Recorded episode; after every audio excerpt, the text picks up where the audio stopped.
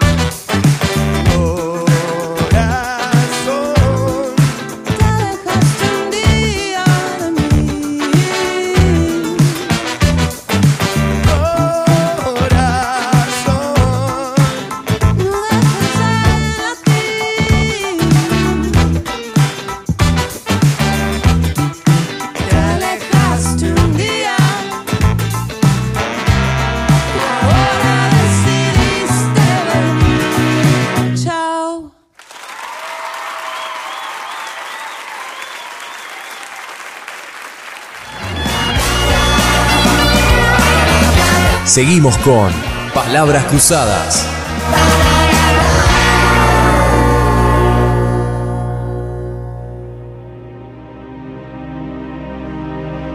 El portero del prostíbulo. Este cuento trata sobre un hombre común. Ese hombre era el portero de un prostíbulo. No había en aquel pueblo un oficio peor conceptuado y peor pagado que el de portero del prostíbulo. Pero, ¿qué otra cosa podría hacer aquel hombre?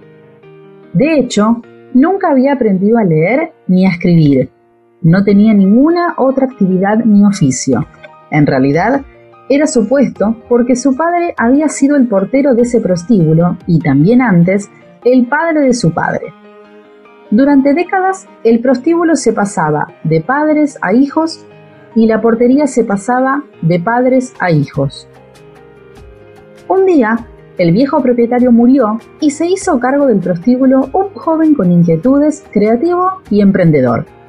El joven decidió modernizar el negocio modificó las habitaciones y después citó al personal para darle nuevas instrucciones. Al portero le dijo, A partir de hoy, usted, además de estar en la puerta, me va a preparar una planilla semanal.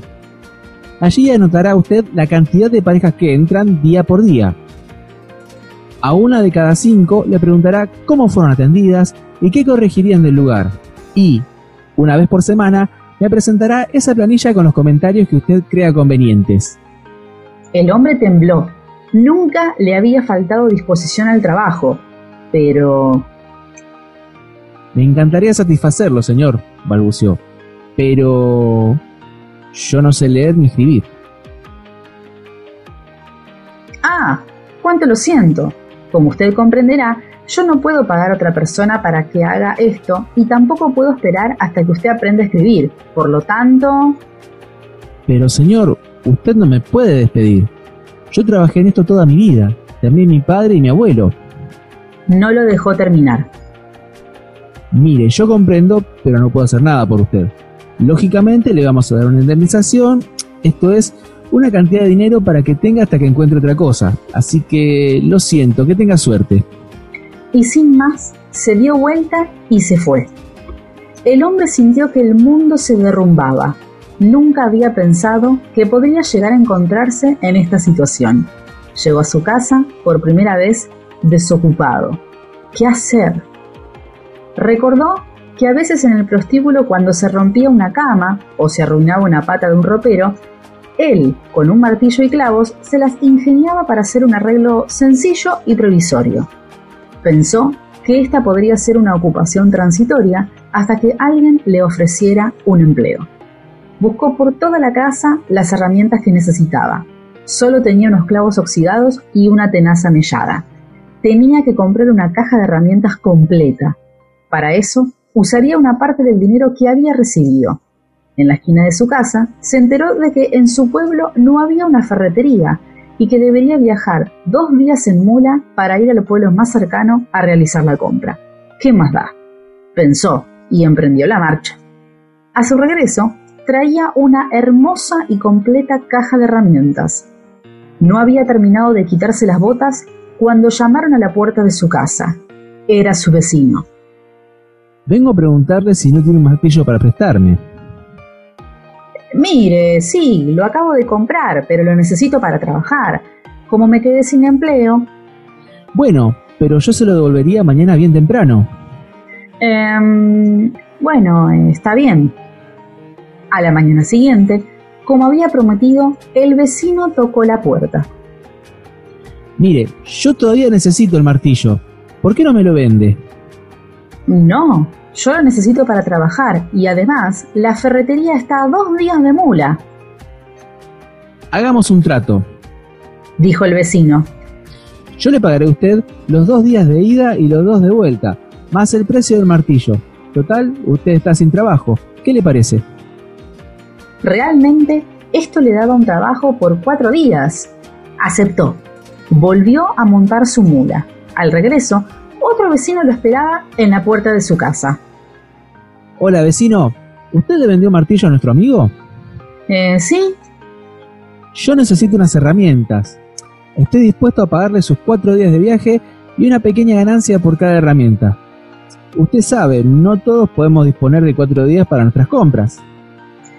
El ex portero abrió su caja de herramientas y su vecino eligió una pinza, un destornillador, un martillo y un cincel. Le pagó y se fue. No todos disponemos de cuatro días para hacer compras. Recordaba. Si esto era cierto, mucha gente podría necesitar que él viajara a traer herramientas. En el siguiente viaje, decidió que arriesgaría un poco del dinero de la indemnización trayendo más herramientas que las que había vendido. De paso, podría ahorrar algún tiempo en viajes. La voz empezó a correrse por el barrio y muchos quisieron evitarse el viaje. Una vez por semana, el ahora corredor de herramientas viajaba y compraba lo que necesitaban sus clientes. Pronto entendió que si pudiera encontrar un lugar donde almacenar las herramientas, podría ahorrar más viajes y ganar así más dinero. Alquiló un galpón, luego le hizo una entrada más cómoda y algunas semanas después, con una vidriera, el galpón se transformó en la primera ferretería del pueblo. Todos estaban contentos y compraban en su negocio. Ya no viajaba, de la ferretería del pueblo vecino le enviaban sus pedidos. Él era un buen cliente. Con el tiempo, todos los compradores de pueblos pequeños más lejanos preferían comprar en su ferretería y ganar dos días de marcha. Un día se le ocurrió que su amigo, el tornero, podría fabricar para él las cabezas de los martillos y luego, ¿por qué no?, las tenazas y las pinzas y los cinceles. Y luego fueron los clavos y los tornillos. Para no hacer muy largo el cuento, sucedió que en 10 años aquel hombre se transformó con honestidad y trabajo en un millonario fabricante de herramientas, el empresario más poderoso de la región. Tan poderoso era que un año para la fecha de comienzo de las clases decidió donar a su pueblo una escuela. Allí se enseñarían además del lecto escritura, las artes y los oficios más prácticos de la época el intendente y el alcalde organizaron una gran fiesta de inauguración de la escuela y una importante cena de agasajo para su fundador. A los postres, el alcalde le entregó las llaves de la ciudad y el intendente lo abrazó y le dijo, Es con gran orgullo y gratitud que le pedimos nos conceda el honor de poner su firma en la primera hoja del libro de actas de la nueva escuela. El honor sería para mí, dijo el hombre. Creo que nada me gustaría más que firmar allí, pero yo no sé leer ni escribir. Yo soy analfabeto. ¿Usted? dijo el intendente, que no alcanzaba a creerlo. ¿Usted no sabe leer ni escribir?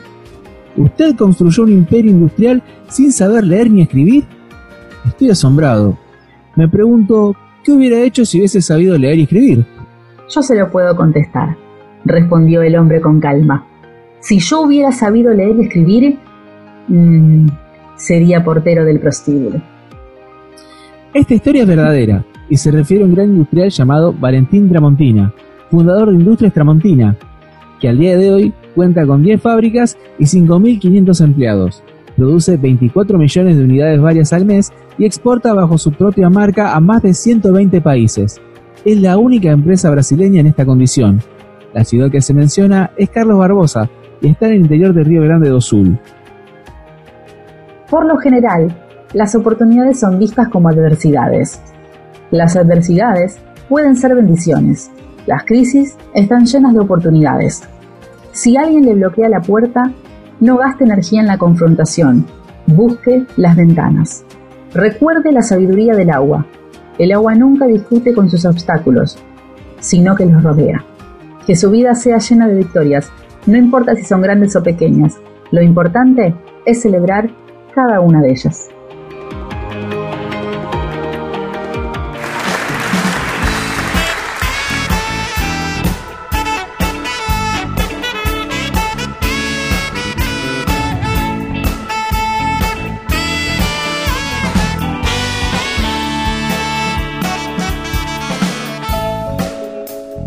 Troll, ¿qué das? ¿Y qué carajo aporta la Biblia? De los franceses el bidet. Si quieres pateamos unos penalos que escuchamos a que al final somos animales con problemas reales. O si querés, volvés como querés, es como tirar el ego, pero al revés, al igual no te, pero comporte y hacete una trencita finita, bien arregladita, porque esta vez volvés como querés. ¿Cuál es la mirada de Eduardo? ¿Y por qué se presenta así?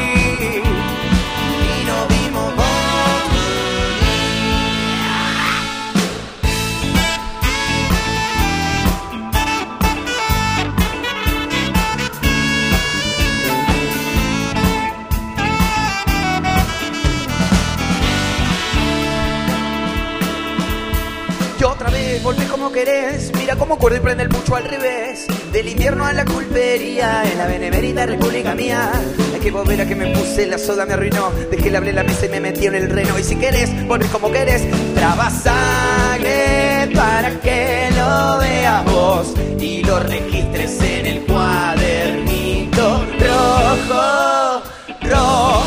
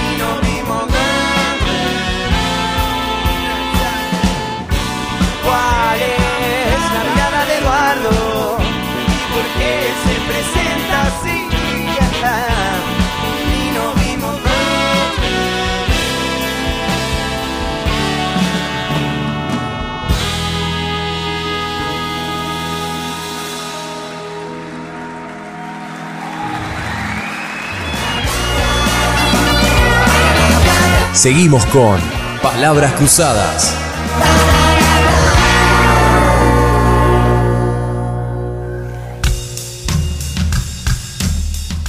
Una banda que marcó una época. Un himno impensado. Hoy te cuento la historia de Acquiesce. Mientras Oasis grababa Definitely Maybe, su álbum debut y uno de los más exitosos de la década de los 90, Noel Gallagher tuvo tiempo de componer esta canción. Según el crítico Paul Dunoyer, Acquiesce habla de la amistad en su sentido más amplio y no, como todos especulan, sobre los propios hermanos Gallagher. Esta es la primera de las tres únicas canciones cantadas a dúo por los hermanos. Los versos son cantados por Liam y Noel se encarga del estribillo, ya que, según él, Liam no llega a alcanzar notas tan altas. Pese a ser concebido como un lado B, Acquiesce creció en popularidad y se convirtió en un tema infaltable de los shows de Oasis. Con el tiempo, Noel admitió que esta canción tenía todo el potencial como para haber sido un single o estar dentro de un álbum. Hoy les presento. Thank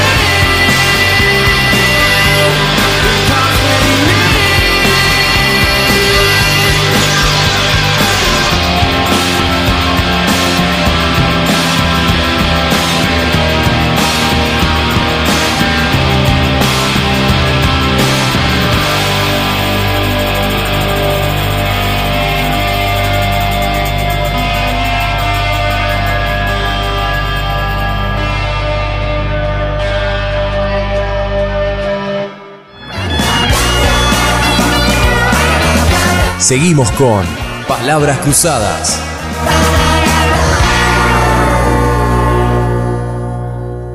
Y seguimos aquí en esto que hemos dado en llamar PC en cuarentena, especial quinta temporada. Soy Iván Aniti y mi compañero Julián Retamoso. Los acompañaremos en este ratito en nuestro tercer episodio. ¿Cómo le va, joven? ¿Cómo le va, joven? Bien. ¿Qué se cuenta por allí? No se nota, pero bueno. Dígame algo que usted ha hecho hasta el hartazgo en esta cuarentena. ¿Te puedo dar un ejemplo? A ver. Yo te voy a decir, Juli, que nunca tomé tanto té en la historia de mi vida. Un té a la mañana, un té a media mañana, un té después de comer, un té a media tarde, cuatro, cuatro y pico. Por la duda, para pasar el tiempo. Por la duda, té. O sea, ya no sé qué va a pasar después de tanto té. Y te cuento, son té todos variados. Té común, té de limón, té de canela y también... No pasas el antidoping.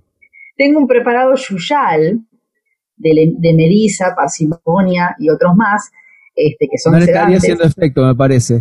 Así que... Así que yo, este, lo que tengo para decir como particular, si alguien me pregunta qué hiciste en esta cuarentena, tomar té. Usted, dentro de lo que se pueda contar, ¿no? Porque yo ya me veo venir. Usted sabe. Dentro de lo que se pueda contar, ¿qué está haciendo en demasía? Usted sabe. no, yo no sé nada. mejor dicho, yo no quiero saber. Pero ¿qué está haciendo? Estoy como demasiado que ya dice, ya me da bronca. Tomar mate. Tomar mate. Mate en, diversas formas. Eh, en diversos mates. Explique, explique a la audiencia, ¿cómo sería mate en diversas formas? Y mate en un mate común. Porque da raro eso. No, no, mate en un pocillito de lata que encontré por ahí. Cuando. Pues el tema es así. Tomo tanto mate que ya me esconden los mates. Entonces uno Ah, se la claro. rebusca, ¿no? Encima vio que ahora uno no puede compartirlo. No, por eso yo, uno siempre se la va rebuscando. Este, tengo ahí también un mate listo que me regaló una amiga. Ajá. El de Homerito. Caro. este. Mate, mate, mate. Y lo que sí, escuchando mucha música, descubriendo muchas bandas, no solamente eh, de lo que es este acá de la zona, también este de España. Igualmente me, eh, me he encontrado gratas sorpresas por la zona de España. Pero sí, eh, mate y música. Y dígame, si usted tuviera que decir, bueno, esto es algo que yo, pasada la cuarentena, lo voy a extrañar. Es una buena pregunta. Es una, es una buena pregunta, Es una ¿no? buena pregunta. ¿Usted? Recién se me ocurre, qué sé yo, no sé si es buena o mala, pero yo te podría decir, y yo voy a extrañar por ahí, este,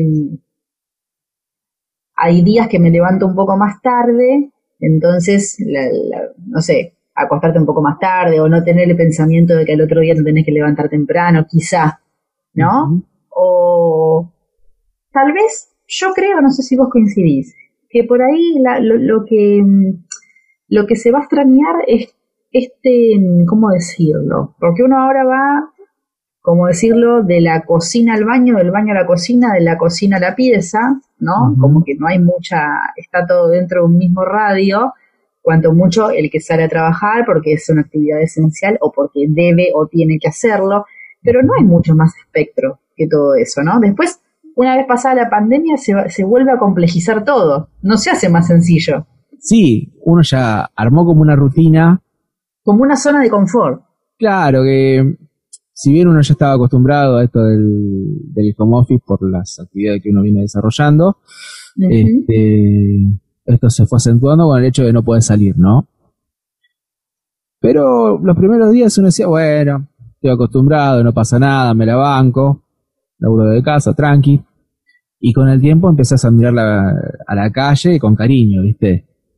Sí. Eh, y no sé, de repente ir a comprar un kilo de cebolla es como ir a Disney. Claro, sí, sí, sí. Eso es. Uno empieza a por ahí dar valor a esas cosas que antes formaban parte de la cotidianeidad, Claro, ¿no? claro, Pero cual. bueno, estas son algunas de las cosas que nos está haciendo atravesar esta pandemia, esta cuarentena, esta emergencia sanitaria. Ojalá sea mucho aprendizaje o quizás seguirá todo igual. No sé, ¿vos qué crees? Yo a veces digo que, que son a veces dicen, no, va a cambiar todo, la gente va a cambiar, las cosas van a cambiar, los pueblos se van a concientizar, bueno, los, los gobernantes van a ser más sensibles. Me parece demasiado optimista, ¿no? Yo, creo, que va a seguir igual. no, algo va a cambiar, poquito, no mucho, más este. Pero lo que va a cambiar son los hábitos de cada uno. Claro. No sé si va a cambiar algo a nivel institucional. No, no, incluso. A eso voy. Muchos hablan de valorar los momentos con la gente más cercana. Sí, eso lo decís ahora que está guardado. Cuando se libere todo, hace la misma rutina de siempre. Cambiará, sí, alguna que otra cosa, pero no creo que sea un cambio tan masivo y tan amplio que, te vuele la cabeza y de repente somos todos budistas, ¿me entendés? Con perdón de los budistas. Sí, sí, sí. Y algo que seguramente se extrañe y que esté bueno luego, una vez pasado todo este trance, recuperar, es el encuentro, ¿no? El encuentro con, con amigos, con familiares, el encuentro con... Sin ir más lejos, con, compartir algo, ¿no? Y se me vienen a la mente los encuentros en la casa del señor Retamoso. Bajo la parra. ¿Eh? En la parra. Y vuelta el mate. El mate. y mate, y mate. O, lo que fuere. Este, bueno. patis de por eh, medio. Pero, sin ir más lejos, ¿hace cuánto que no nos vemos? Y hace mucho, usted y yo hace mucho tiempo. Meses. Meses largos. No hemos, no hemos roto la cuarentena porque yo sé que usted es un bicho siempre medio raro que me viene con la peste, yo prefiero que me... no, de hecho es algo... Esto es como, como conocer un poco el, lado B de Julián Retomoso. Que no hay mucho para conocer tampoco, pero bueno, este, sí, de hecho es algo que siempre hablamos este, con vos y con, otros amigos, eh, que ahora lo que sí se valora es ese, tema de la cercanía del abrazo.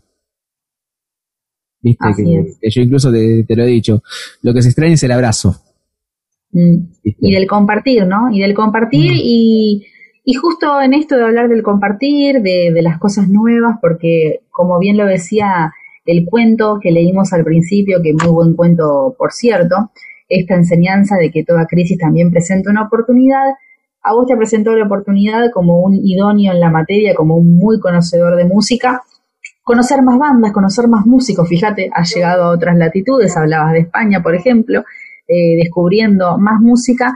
Y nosotros en Prisma Contenidos hicimos un trabajo que tiene que ver con una alianza entre la Unión de Músicos Independientes y Spotify, que tiene que ver con estar un poquitito a favor del músico, ¿no? Porque el músico, o hablemos un poco del músico independiente, y por qué no del músico que ya está si se quiere, bien asentado en lo que es el, circuito comercial, por así decirlo. No sé, el otro día escuchaba una entrevista que le decían a Alejandro Lerner y uno dice, uh, Lerner es, no sé, el cantante, como un artista, puede hacer tal vez un poquitito la plancha, sí se... Y, pero vos fíjate como él también comentaba que, bueno, sí, ellos también eh, viven un poco de sus shows, o sea que ellos también se ven imposibilitados a presentarse y a que la gente disfrute de su música y también a lucrar con eso, porque no está mal decirlo, que es un trabajo como el pintor, como el carpintero, como el albanil, como lo que fuere, eh, es un trabajo al fin y al cabo.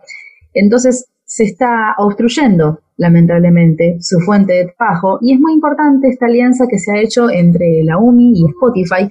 Nosotros hemos entrevistado al señor Esteban Agatielo, él es abogado, Además es integrante de Richard, que es una banda también autogestiva, que la hemos entrevistado aquí en Palabras Cruzadas en la temporada anterior, si no me equivoco. Este, y también es miembro integrante de la Unión de Músicos Independientes. Bueno, él nos contaba un poco de qué se trata la alianza. Eh, ¿Querés contarnos un poco vos también, Juli, que estuviste con el tema? Sí, es un acuerdo importante al que llegaron la Unión de Músicos Independientes y Spotify, en donde eh, hay, una, hay un estipendio monetario disponible para bandas independientes en donde uno también puede colaborar desde su hogar con el, dinero que disponga y crea conveniente. Y a su vez eh, por cada donación cada ingreso que llegue Spotify lo va a duplicar y eso será destinado a los artistas independientes. Esteban Agatielo, entonces integrante de la Unión de Músicos Independientes, charló con Prisma Contenidos y esto nos contó.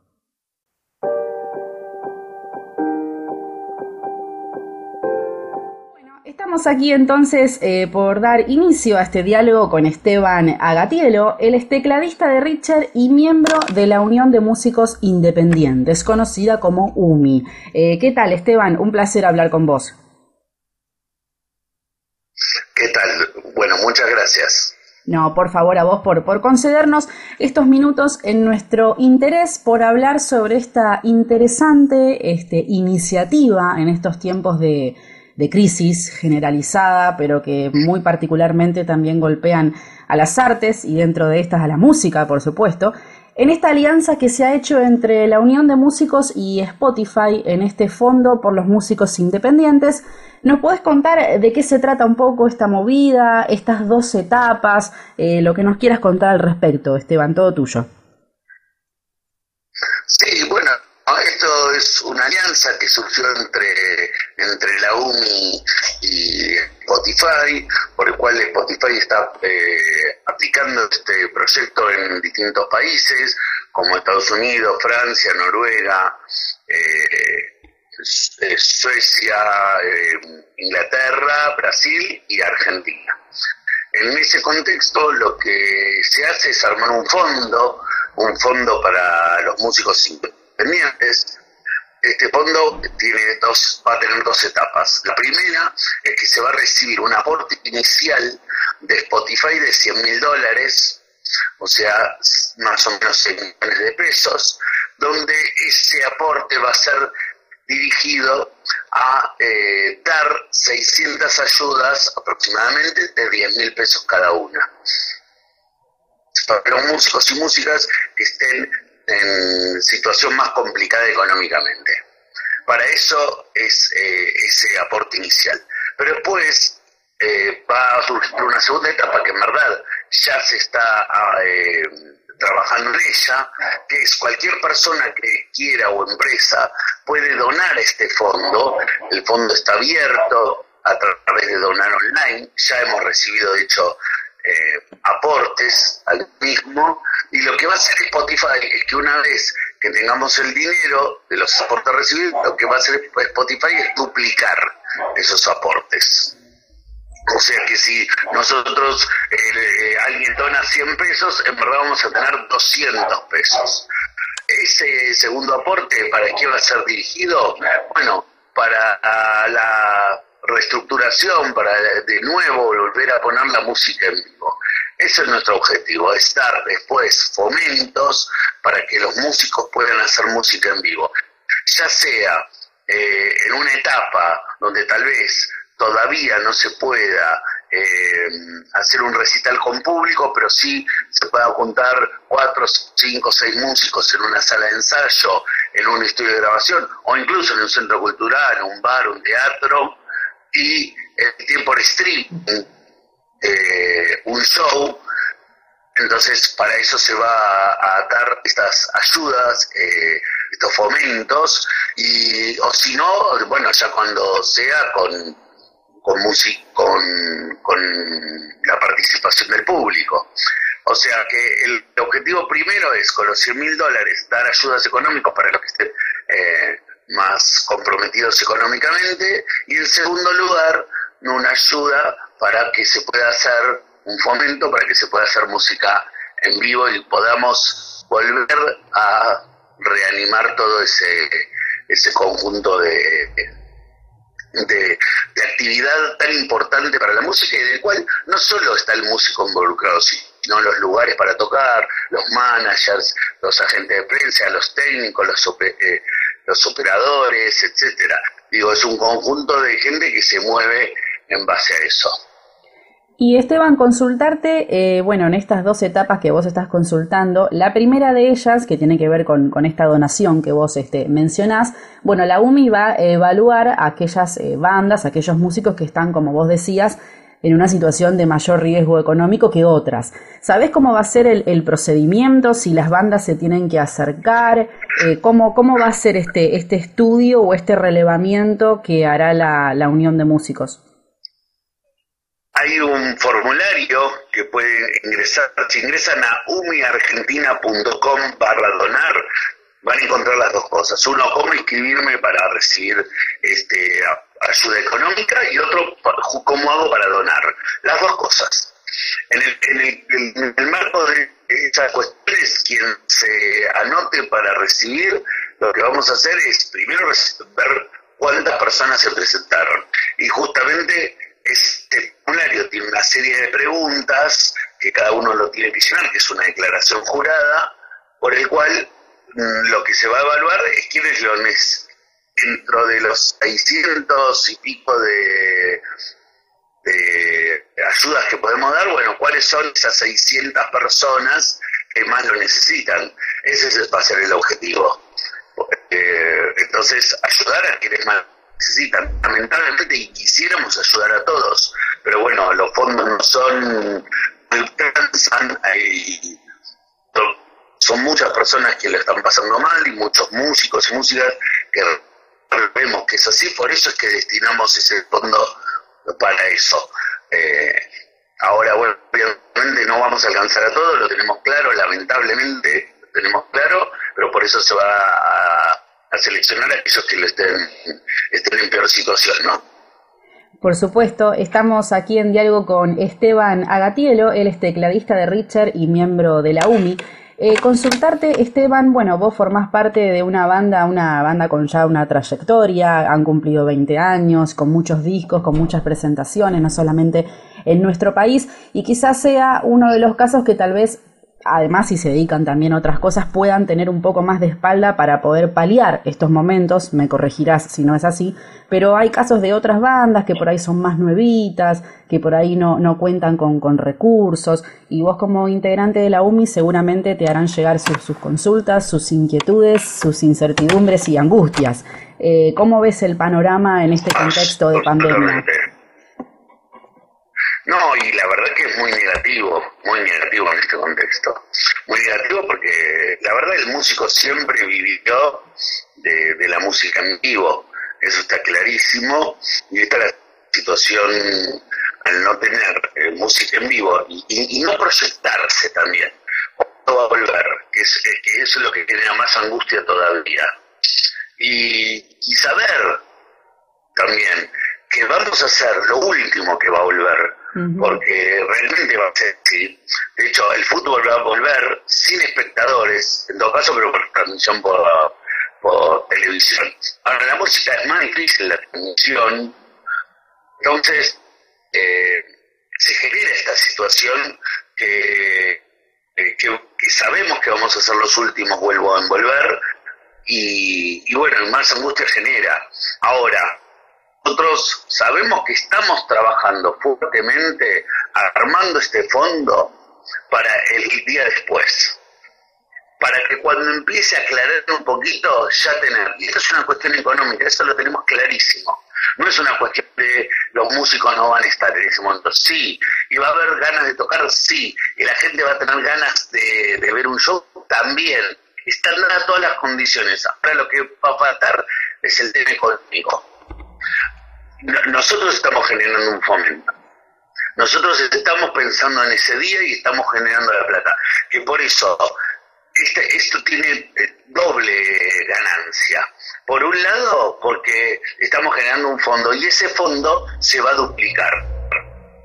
Eso es lo mejor. Ese fondo además se va a duplicar porque Spotify se comprometió a donar el doble de lo que del el dinero. Entonces, en ese contexto, me parece que tenemos que trabajar fuertemente entre todos los músicos que formamos para decirle a esa amiga, tal vez algún pariente o algún amigo que la verdad que está viviendo una situación mala, porque vamos a ser sinceros, no es que todos estaban viviendo esa situación, o tal vez, nosotros decíamos, un amigo que vive en el exterior que puede donar 5 dólares, y esos 5 dólares acá son más de 300 pesos. Entonces vamos a tener 600 pesos y, hizo mucho con muy poquito, con muy poquito, con solo 5 dólares. Entonces, en ese contexto, me parece que es la verdad, porque no veo otro, y ojalá hubiera muchos más, pero no veo otro fondo eh, generándose en este contexto. Entonces, lo que tenemos que trabajar es para que este fondo justamente genere, se crezca y después genere plata para lo que más se pueda. Obviamente no va a ser la salvación de la música en vivo, porque sería eh, ridículo pensarlo de esa manera, pero sí va a ser un gran aporte. Y ahí es que estamos trabajando. Esteban, consultarte ya, bueno, hablando sobre algo relacionado, pero sobre otra organización como lo es SADAIC, han sacado una notificación que es bastante, bueno, se ha abierto toda una polémica al respecto, avisando que ellos van a cobrar por aquellos shows vía streaming, que te consulto si eso abarca o no las redes sociales. Bueno, ¿qué opinas acerca de eso? Porque se abrió ahí una polémica también con voces disidentes, ¿no? Al respecto. Sí, pero tiene un problema de comunicacional importante, pero que, ya se ve desde hace muchísimos años. No logran comunicar bien las cosas. Eh, eh, yo no creo que vayan a ir por el artista que está haciendo un show en Facebook para 50 personas. No es eso. Eh, está apuntado a cuando hay marcas detrás, hay sponsors, hay cuestiones importantes. En el marco de eso, bueno, debe regularlo, por supuesto, porque el derecho autor debe pagarse, y nosotros desde la Unión de Músicos Independientes siempre lo hemos defendido. Ahora bien, eh, comunicacionalmente, bueno, deja mucho que desear y creemos que, es importante comunicar bien, porque ha generado más revuelo que lo que es la, misma normativa. Así que en, este, en este esquema, en este contexto actual, eh, creo que, que, no es bueno justamente eh, eh, no comunicar bien. Siempre es malo, pero más en un contexto angustiante para los músicos. Celebramos entonces, Esteban, esta alianza, esta iniciativa en buena hora entre UMI y Spotify para ayudar a todas las bandas que, que siempre nos entregan su música, su alegría y que hay que devolverles un poco de todo eso. Y bueno, aguantar en este tiempo, vendrán mejores tiempos, seguramente. Este, Esteban, algo con lo que quieras, con lo que quieras cerrar, porque ha sido muy claro en todas tus, tus definiciones, alguna cuestión, expectativas de lo que va a pasar con esto, qué nos depara para el futuro, unas palabras finales. Bueno, no, llamamos a, todos a inscribirse si necesitan una ayuda económica, está abierto para cualquiera que quiera hacerlo, porque lo necesita y bienvenido a que se inscriba en esta declaración jurada y ojalá que, reciba el dinero. Y digo, atento que, son tantos que, los necesitan. Y después, por el segundo lugar, a quien tal vez tenga algo pequeño, aunque sea para donar, siempre digo lo mismo, 200 pesos, 100 pesos, que lo haga porque eso se duplica y todo contribuye a reactivar la música en vivo en la Argentina. Así que todo eso lo van a encontrar en www.umiargentina.com barra donar. La palabra entonces de Esteban Agatielo, tecladista de Richard y miembro de la Unión de Músicos Independientes. Un placer haber hablado contigo. Muchísimas gracias. No, gracias a ustedes y gracias por el espacio. Hasta luego.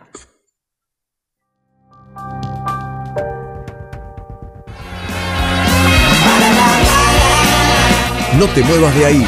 Vamos por una tanda y enseguida regresamos.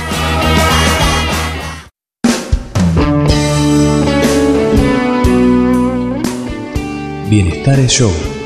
Clases grupales y particulares para todas las edades.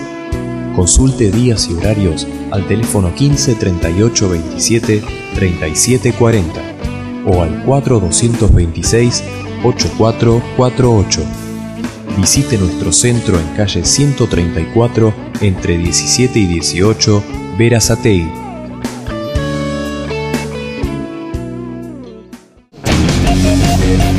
Niti Hermanos. Repuestos. Calidad y precio en autopartes y accesorios multimarca. Línea nacional, importada y original. Visite nuestra tienda en Avenida 7 y Vergara, Verazategui. Por consultas y o presupuesto, comunicarse al teléfono 4356-0169 o 6079-9261. Seguimos en Facebook e Instagram como Niti Hermanos.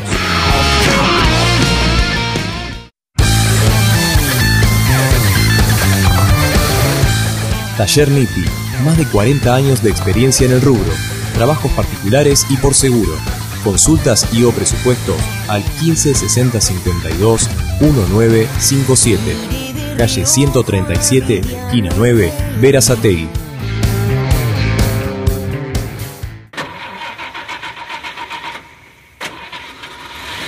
151 Garage, reparaciones en general, cambio de faros, ópticas y escobillas, iluminación LED y xenón, reparaciones de accesorios interior y exterior, recambio de autopartes en general. Por consultas y o presupuestos, comunicarse al 15 70 01 49 74. Seguimos en Instagram 151 Garage OK.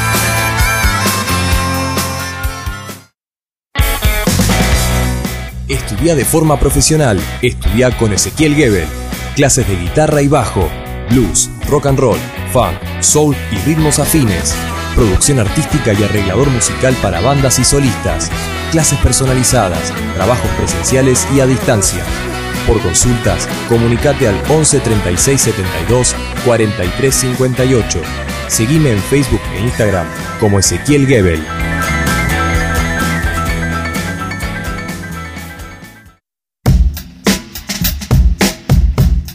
Celina Casi Prensa y Difusión.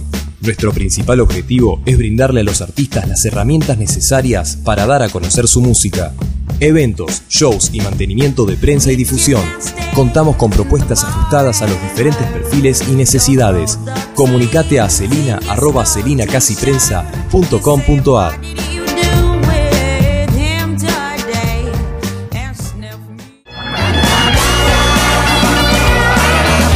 Seguimos con Palabras Cruzadas.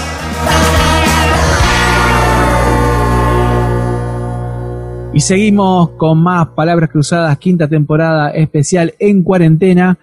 Y si estás eh, escuchando y te enganchaste con este podcast, querés escuchar los otros dos episodios anteriores, nos puedes encontrar en Spotify, en Breaker, en Radio Public, en Google Podcast y en Anchor. Y además, también en Mixcloud, donde allí podrás encontrar no solamente este episodio y los dos anteriores, sino el resto, las anteriores, mejor dicho, temporadas que hemos hecho en Palabras Cruzadas en la FMRK 91.5 Radio Cooperativa, a quienes también les enviamos un saludo y nuestro agradecimiento a Mariano en la operación. Pero si te quieres comunicar con nosotros también, podés hacerlo a través de nuestras redes sociales, en Instagram y en Facebook como Palabras Cruzadas Radio. Quédate ahí porque queda mucho de PC en cuarentena.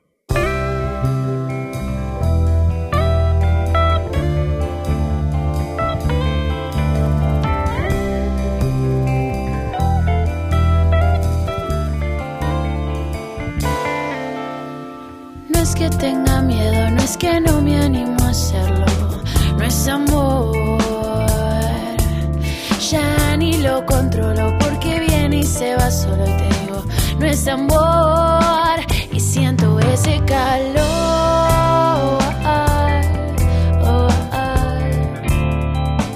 Y se apodera el rubor.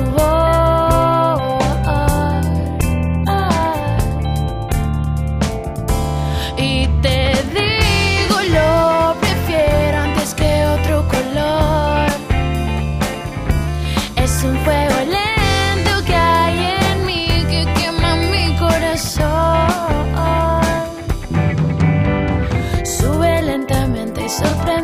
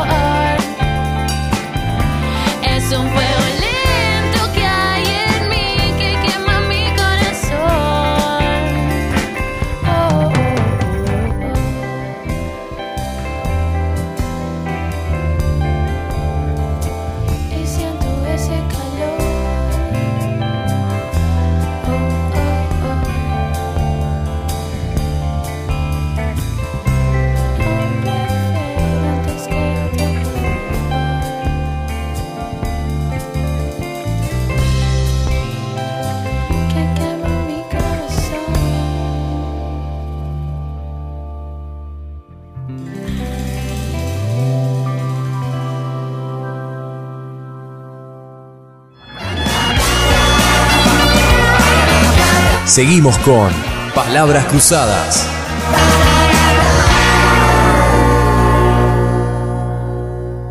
Y lo que yo te quería contar, Julián, también, es que esta cuarentena está trayendo como mucho desorden nutricional. Porque a mí me pasa que entre té y té, yo el té no lo tomo solo, quiero decir, perdón, perdona todos mis pecados. Pero yo me agarro una mano el té y con la otra mano una masita, un pedacito de budín, porque ahora está muy de moda hacer el budín casero, eh, mucha cosa con harina, hay récord de venta de harina, no sé si usted sabrá. Este, y bueno, siempre voy picoteando algo, un chocolatín, una galletita o alguna cosita, entonces el té siempre se digiere con algún otro alimento sólido. Yo la verdad que estoy desordenando mucho mi nutrición. Una pregunta, ¿no? Eh, Sí. ¿La señorita cocina? Me la rebusco. Sí, sí, cocino. Cuando hay que cocinar, cocino y cuando hay que sentarse y ver cómo otro cocina, me siento a ver cómo otro cocina. Lo importante es que en cualquiera de los dos casos como. Y como que estoy teniendo como este desorden, ¿viste? Eh, llámale ansiedad, llámele como usted quiera. Eh, ¿Te pasa? Me suele pasar bastante seguido. Las dos cosas, que uno está cocinando más, está comiendo más, y bueno, eh, uno ya está acostumbrado a cierto desorden, pero una cosa es el desorden y otra cosa es el abuso. Eh, Así es. y es por eso que en el cuarto episodio del lado B entrevisté a una especialista en la materia para que nos guíe un poquito, nos tire una serie de, este, de tips y también para que nos diga cómo ve el panorama de, de toda esta situación. Estamos- Panorama complicado, dicho sea de paso, ¿no? Para hablarnos de este tema y otros ítems relacionados con este tema de la nutrición en cuarentena, es que en lado B dialogamos con la licenciada de nutrición Lucía Pérez, que nos contaba lo siguiente.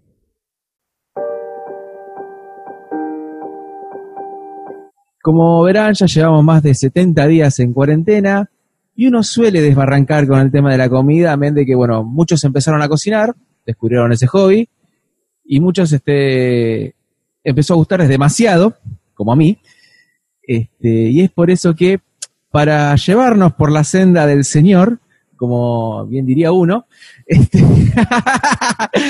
eh, estamos aquí con la licenciada Lucía Pérez, licenciada de nutrición. ¿Cómo estás, Lu? Hola, ¿qué tal? ¿Cómo estás, Julián? Todo bien. Eh, bien, como decía en, en la intro, eh, por empezar, esta, esta etapa de aislamiento nos ha cambiado a muchos eh, la rutina de alimentación. Eh, ¿cómo, ¿Cómo ves eso? Sí, lo que se está viendo y de hecho ya hay, ya se están haciendo encuestas, está en proceso un estudio para ver eh, los hábitos nuevos en, en esta nueva normalidad que, bueno, como algunos lo llaman, nueva, nueva normalidad. Eh, la realidad es que, como vos decís, la gente empezó a cocinarse, eso es buenísimo porque disminuye mucho el consumo de alimentos ultraprocesados, entre comillas, ahora voy a volver a rescatarlo, porque reemplazamos por comida casera. Pero lo que se está viendo es que aumentó el consumo de golosinas, snacks, o sea, si bien las personas se están cocinando más, a la vez aquellos que pueden acceder, ¿no? A comprar estos alimentos, aumentó el consumo de estos alimentos que tienen un montón de grasas, eh, sodio, o sea, sal, eh, azúcar y algo que se está viendo y que yo siempre, eh, los que me conocen saben que siempre hago hincapié en el consumo de alcohol. Durante este periodo de cuarentena está aumentando mucho el consumo de alcohol. No sé si, en mi caso, porque bueno, trabajo en salud y todos los días salgo a trabajar al hospital y puedo ir viendo la, no es que mire la basura de la gente, pero me llama la atención la cantidad de botellas que hay en la calle eh, que la gente tira. Antes no las veía.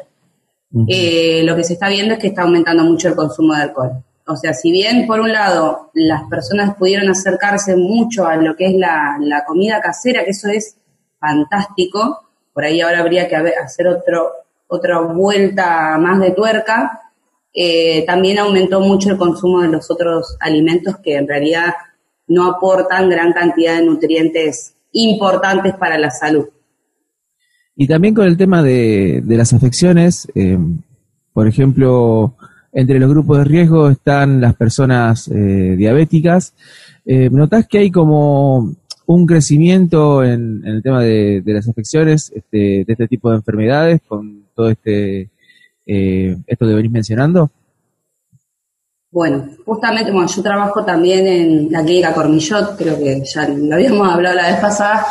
Eh, una de las de, los temas de, conversación de hace poco, cuando nos vimos todos juntos en la reunión virtual, es que va, hay dos problemas que se están juntando. Uno es que las personas al estar aisladas no pueden ir a hacer el control normal con su médico de su enfermedad crónica, ya sea diabetes, presión arterial elevada, enfermedad cardiovascular. El tema de estar aislados en sus casas provoca que el control que todos los meses o cada dos, tres meses, depende de cada caso, la persona tenía con su médico específico de cabecera no lo esté teniendo. Quizás solo tenga la confección de la receta y en algunos casos hasta es virtual la entrega de la receta para que la persona lo tome.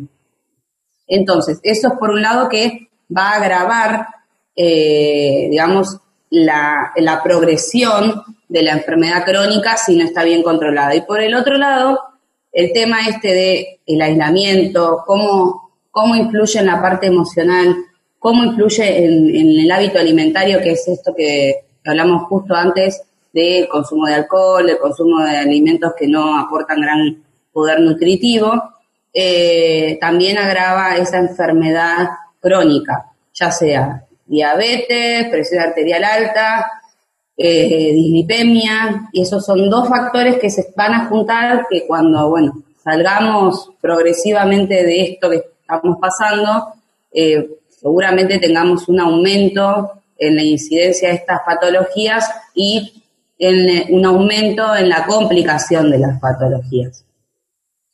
No es bueno el panorama para estas cuestiones, justamente.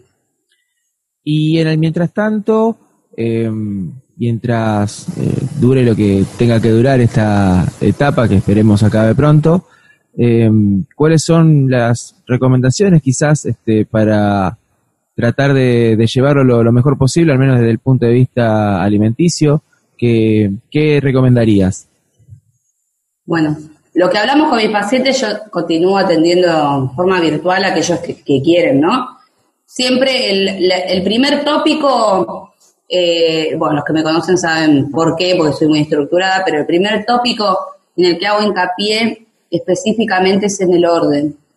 Tratar de tener un orden, esto, perdón, provocó que haya una especie de manejo del tiempo que parece la dimensión desconocida. las personas empezaron a vivir de noche y eso para el ritmo circadiano se sabe que no está bueno.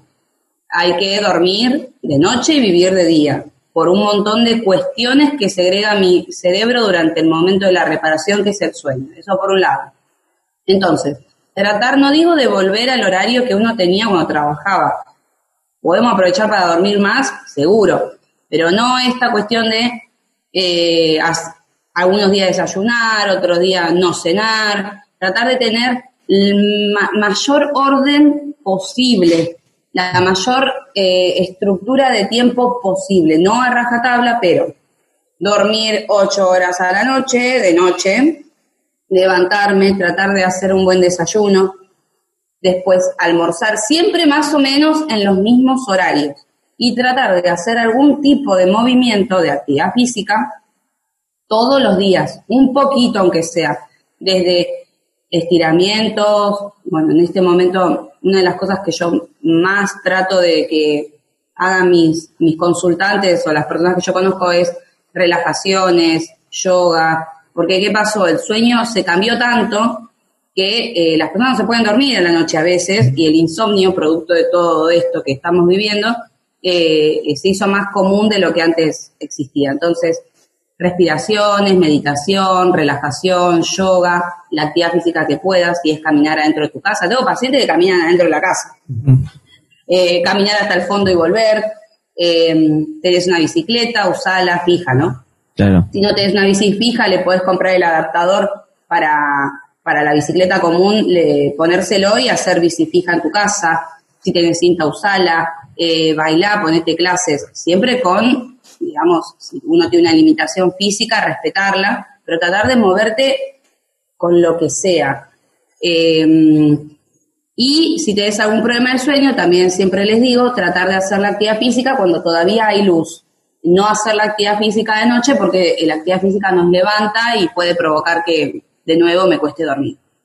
Eh, bueno, ese es el para, para mí el primer tópico importante. Y con respecto a la alimentación, eh, tratar o empezar a buscar, ya que es un momento diferente y donde podemos darle más atención a la comida, que cuando estábamos en la vorágine de trabajar quizás terminábamos comiendo lo primero que aparecía en el mostrador de la casa de comidas donde yo iba a comprar, aprovechar para incorporar aquellos alimentos que no suelen eh, ser de manera eh, habitual en mi cocina, no suelen aparecer. Fruta, verdura, creo que no digo nada nuevo, pero las verduras empezar a incorporarlas en, todos los platos, en lo posible. Todo lo que es de origen vegetal, fruta y verdura, sobre todo las verduras, tienen fibra que ayuda a reforzar eh, el, sistema inmunológico. Esto parece que, dijera algo re, que no se entiende, pero bueno, la realidad. Justo ayer tuve un, vi una clase de, microbiota. Eh, el sistema inmunológico se, se refuerza en el aparato digestivo junto con las fibras. La fruta y la verdura aportan gran cantidad de fibra. Además, la verdura aporta eh, minerales, hierro, calcio, que uno piensa que solamente están los lácteos, no necesariamente tenemos que consumir lácteos para consumir calcio. El brócoli, el coliflor, que ahora estamos en temporada, repollito de Bruselas. Em, todas las coles van a aportar gran cantidad de calcio eh, aportan zinc, que también es, em, es importante para, para, el sistema inmunológico, y las legumbres, que es momento para aprovechar, experimentar con esas eh, cosas raras que vemos en la góndola que... El famoso guisito de lenteja. Guiso de lenteja, sí. Las personas normalmente lo único que conocen son las lentejas. Em, las legumbres tienen fibra, tienen proteínas, tienen eh, zinc, eh, hierro, calcio, o sea, son, para mí es el alimento del futuro, eh, aportan un montón de nutrientes y son re baratas. Si yo comparo el kilo de carne con el kilo de legumbres, y si yo pienso que la legumbre me va a aumentar su tamaño tres veces, el negocio. Entonces, tratar de empezar a experimentar con esos alimentos que no, no hay un alimento que refuerce el sistema inmunológico. No es que existe, ah, yo consumo esto y evito que el coronavirus eh, ingrese a mi organismo y se propague. No. Lo que sí existen son tipos de alimentaciones o eh, combinación de alimentos que hacen que el aporte de nutrientes en mi organismo genere que el sistema inmunológico eh, esté fuerte o se fabrique de manera como debería fabricarse cuando no estoy enfermo. Eh, entonces, la fruta y la verdura las legumbres son, son tres alimentos o tres grupos de alimentos sumamente importantes. Los cereales, que sean integrales en lo posible, ¿no? Eh, y sus harinas, comer el pan o hacer un, un pan con harina integral, podemos experimentar ahora que tenemos tiempo a hacer masa madre, que ahora todo el mundo está haciendo, es buenísimo porque la fermentación natural eh, hace que el los nutrientes que tienen eh, esa harina integral se va a absorber muchísimo mejor, eh, desde las proteínas hasta hierro, o sea, con una masa madre fermentada con los propios microorganismos, el digamos, la utilización de ese nutriente es mucho mayor. Eh, y bueno, todos los otros alimentos que son las carnes, eh, los huevos y los lácteos, voy por las carnes, la gente que come carne, eh, aprovechar esto de disminuir el consumo en el sentido de que si yo empiezo a incorporar legumbres, puedo dejar las carnes de cualquier animal en una comida, ahí también ahorro bastante y tengo el aporte de las proteínas, que es lo que más le preocupa a las personas en general, con los otros alimentos, Em, el huevo y los lácteos me van a aportar gran cantidad de eh, proteínas, eh, vitamina A y, junto con las carnes vitamina B12, que es una vitamina importante para, para la respuesta inmunológica también. No sé qué más. Ah, agua, ya que esto Fundamental. El tema de la hidratación no va con alcohol, no sirve hidratarme con alcohol. Agua, si además yo tomo alcohol en mayor cantidad que antes, igualmente tengo que seguir consumiendo los 8 litros, ay, 8 litros, 8 vasos de agua al día. Pues ya sería una exageración 8 litros, ¿no? 8 litros es un montón, sí, creo que ni, ni un deportista, no sé, habría que ver si algún deportista llega a tanto. Bueno, eh, Blue, más que completa estas recomendaciones, esta, este panorama de, la situación actual, em, por último se me ocurre preguntarte quizás em, a qué hay que estar atento cuando uno quizás este, quiere empezar a hacerse los primeros controles o por ahí empieza a sentirse un poco raro. Em, ¿Cuáles serían los primeros indicadores de que algo funciona mal y hay que ir este, hacerse un, pequeño control al nutricionista eh, en esta etapa. Ah, no entendía. Pensé que estaba para el lado del, corona. Eh, en realidad, yo creo que no, hay que tratar de no, llegar a sentirse mal. Eh, por suerte, por ser, por ser como soy y tener las, características que tengo, los consultantes muchas veces llegan a mí por, bueno, por querer cambiar su alimentación, no, eh, no teniendo algún síntoma o sintiéndose mal, sino que queriendo mejorar su alimentación para poder tener todos los nutrientes eh, necesarios. Yo creo que la idea es no sentirse mal. Eh, la comer comida chatarra o comer comida que es con poco aporte de nutrientes te va a hacer sentir más cansado, te va a hacer sentir que cuando haces actividad física te querés ir a dormir y dormir cinco días seguidos te va a hacer muchas veces que la, digestión sea más lenta, que se distienda la panza o, gases, eh, constipación, o sea, hay un montón de síntomas que hasta que nosotros o las personas normalmente naturalizan. Eh, por ahí vos me decís, espero sentirme mal, pero vos todos los días, no sé, tenés algún síntoma que ya naturalizaste. A veces cuesta eh, ver que por ahí la alimentación tiene que ver con esos síntomas. Cuando empezás a comer un poco más sano, decís, ay, ya no tengo más ese ardor en la panza que tenía después de comer. Eh, mi recomendación siempre es hacer, digamos, un, acompañamiento sin llegar a la enfermedad. Creo que desde la alimentación, no creo, lo dice la bibliografía y lo dice, eh, creo que desde, desde los primeros humanos, desde Grecia, ya se sabe que la alimentación eh, te puede ayudar a prevenir enfermedades y curar. Entonces, eh, o somos lo que comemos. Em, esa frase es de hace muchos años y, en realidad es así, porque la definición de nutriente es eh, esa estructura que está en el alimento, pero que también forma parte de mi cuerpo. Entonces, no, no es necesario sentirse mal. Yo puedo hacer una consulta para ver si mi alimentación eh, la puedo mejorar o viene bien y le puedo agregar un plus más todavía para hacerla aún mejor y, hasta pensando este nuevo concepto de, mi alimentación como, como forma, una alimentación sustentable, que es lo que por suerte ya estamos empezando a ver, eh, pensar que una alimentación más consciente, que mi alimentación también contribuye a no destruir tanto el planeta. Entonces, si uno tiene un síntoma que normalmente, lamentablemente las personas llegan porque aumentaron de peso, porque eh, sienten acidez o tienen diarrea y constipación eh, de manera aleatoria y que se repite.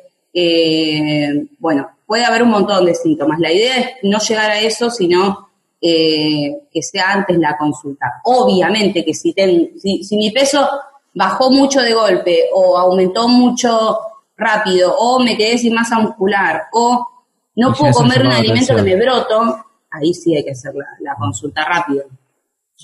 Buenísimo, Lu, desde ya, eh, muchísimas gracias por este momentito junto a nosotros, por eh, compartir estos conceptos tan necesarios en, en, esta época en particular y en general, en realidad, este, es la idea. Y agradecerte por esta entrevista. Bueno, muchas gracias a vos y a ustedes, ¿no?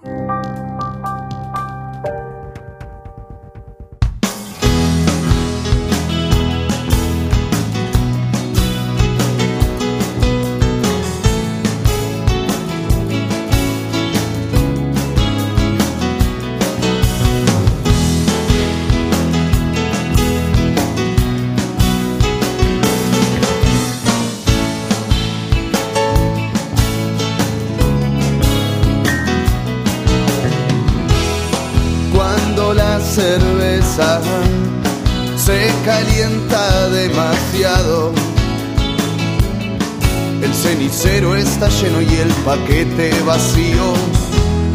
Pierdo la cabeza y me siento un desgraciado. Como quien tiene por hobby al vino del estío. Trate de que el corazón no me diera explicación para no derramar lágrimas en tu honor. Trate de que la razón me llevara al buen camino. Ella me presentó al vino, al que agradecido estoy.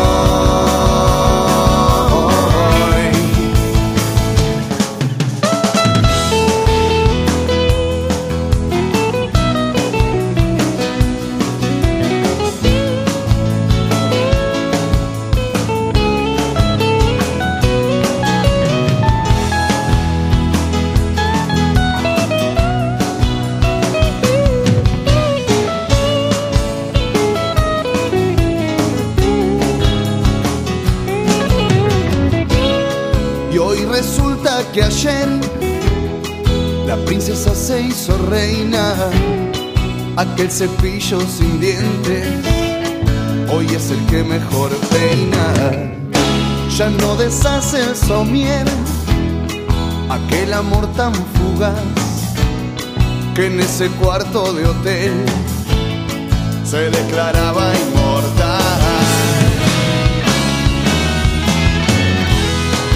Cuando las estrellas iluminan mi pasado.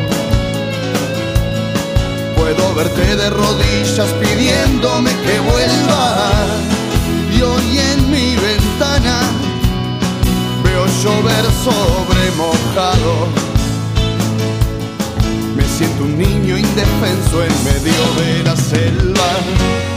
Trate de que mis ojos te vieran tan lejos, pero siempre será así, mi triste porvenir. Trate de que mi pasión se perdiera entre el montón, pero siempre será igual, siempre se volverá.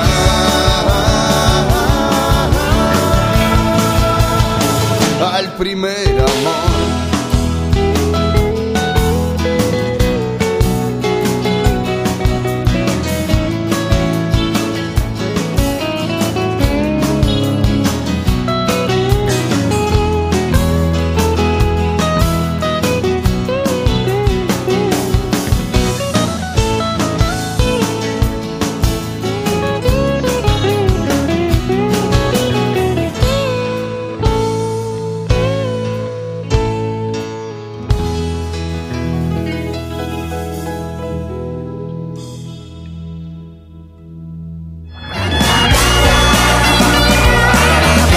Seguimos con Palabras Cruzadas.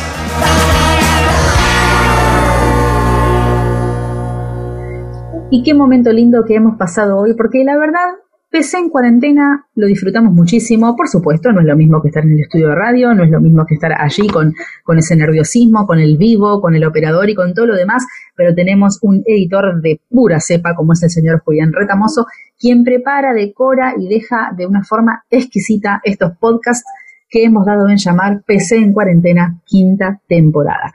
Esperamos que ustedes también lo hayan disfrutado. Espérame un momentito. nosotros sí que... ¿Cómo? Espérame un momentito. Con usted quería hablar. Pero, perdón, ¿usted le quitó el micrófono al señor Julián Retamoso? Si usted supiera lo que ese muchacho me ha gritado a mí. Ah, no, no, no, no lo quiero saber. Usted es Pedro. Pedro, ¿cómo lo extrañábamos? Pedrito, ¿cómo está? Y lo que yo ¿Está en España o está en Buenos Aires? y lo que yo extraño abrir el negocio. Ah, Usted- claro, no se porque usted estaba con el tema del negocio y usted vio que con precio... Y bueno, y va a haber que esperar y se extendió un poquito. ¿qué va a hacer? ¿no? Usted, usted que es periodista. Sí, No, pues, a mí, el Ponele. muchacho, a mí el muchacho me ha dicho que usted es periodista. bueno, bueno, podría ser. ¿No? Y usted que está con el tema de la actualidad, Ajá. ¿Le puedo eh, yo hacer una preguntita? Puede hacerme todas las preguntas que quiera. ¿Cómo es eso de que yo recién voy a poder abrir el negocio el 28 de junio? Tres meses engomado. Bueno, bueno, tranquilícese, tranquilícese. No se tiene no que le poner nada a nadie. Escuche, Pedrito, mire, usted, este, primero no sé por qué no está de vuelta de regreso con su familia. No sé qué, qué lo agarró la pandemia, lo agarró en el medio del aeropuerto, porque usted, que yo sepa, ya se había ido a su España querida. Pero bueno, sea No, es como que vi cómo sea. estaba todo y me volví. Ah, pero como volví. se volvió, bueno, y ahora preso acá. Este, y va a tener que esperar, compañero. Va a tener que esperar un poquitito porque la cosa está, está así, como usted ya se habrá informado. Pero bueno, ¿no está vendiendo por internet? Ahora que todo el mundo vende por internet, ¿usted no ha implementado eso? ¿No tiene una tienda virtual? Es que yo soy más un comerciante tradicional. Yo, usted, a ver, yo soy más, lo más avanzado que llegué es a, a la lista del fiao. Y listo. ¿Al qué? Yo era la lista del fiao. Bueno, eso es lo más avanzado que tengo. Claro, eh, es lo Sí, más avanzado que tengo. Hay Usted que cuenta, le anoto lo que lleva, obviamente Sí. después a fin de mes le, le agrego un 5% de interés. No, eso no puede hacerlo. No puede ser tan chanta. ¿Sabe qué pasa? Que usted hay que ayornarse un poco a los nuevos tiempos, a las cosas que están pasando. Usted sabe que de toda crisis siempre sale una oportunidad y puede ser la oportunidad para que usted este, tenga el- su canal de venta por otra vía o se dedique a otra cosa. ¿Por qué no? Me habían dicho que usted es muy buen, muy buen este, bailarín. ¿Por qué no se graba unos videos y los sube a YouTube? Es que no, no es lo mío, no es lo mío, señorita. Ah, Eh, no. Es más, incluso el joven me ha dicho que ustedes, eh, de hecho este no es el primer episodio que están grabando aquí. No, no, no. Ya hemos grabado dos más que se han publicado y difundido en un montón de plataformas de streaming, entre las cuales se incluye Spotify. Spotify, ¿Y ¿no lo qué? conoce? ¿Y eso qué? Ay, Pedro, lo que pasa es que usted, y eso que usted es joven, Pedro, y, y igualmente, si así no lo fuere, hay mucha gente adulta investiga, hoy por hoy, googleelo, búsquelo, pídale algún, a su sobrino, pídale al señor Julián Retamoso que le enseñe Spotify. Es muy fácil, usted tiene que ingresar, se tiene que registrar con su mail o con su usuario de Facebook, yo sé que usted tiene Facebook, y que entre paréntesis sigue teniendo de perfil una foto con un solo hijo cuando usted tiene cuatro, así que por favor No, hágase cargo de Usted- hágase cargo del resto de la familia. No. Este, una vez dicho- registrado, nos busca, pone PC en cuarentena y le van a salir todos los episodios. ¿Qué tal? Es Re fácil. Yo le cuento una cosita, ¿no? Usted le ha dicho, A ver, a ver. usted ha dicho recién que yo le, eh, le pido ayuda a mi sobrino. Ajá. Usted sabe lo que, lo que es tener de, so- de socio un gallego. Eh, me imagino, y, y me imagino. Imagínese dos. No, no, no, no, no. Eso sería inimaginable. Pero bueno, Pedro, gracias por haber estado acá. Devuélvame a Juli, a mi compañero Julián, que está por ahí. Retoma el micrófono. ¿Se puede saber qué pasó acá? Y pasó que, y él aparece, ¿viste? Es como la luz mala. Es como que siempre está, pero lo extrañábamos, lo extrañábamos, ¿no? Nuestro personaje de, de palabras cruzadas de cuarta temporada. Sí, vino acá pidiéndome una cuenta, que le pague no sé qué cosa. Guarda, guarda, porque tu tío siempre está con un lápiz y un papel siempre con cuenta, viste que dijo esto de fiado, no entendió mucho lo de Spotify, pero bueno, eh, en el próximo episodio se lo explicamos, ¿te parece? Dale. Hasta aquí entonces, PC en cuarentena, especial quinta temporada. Chao.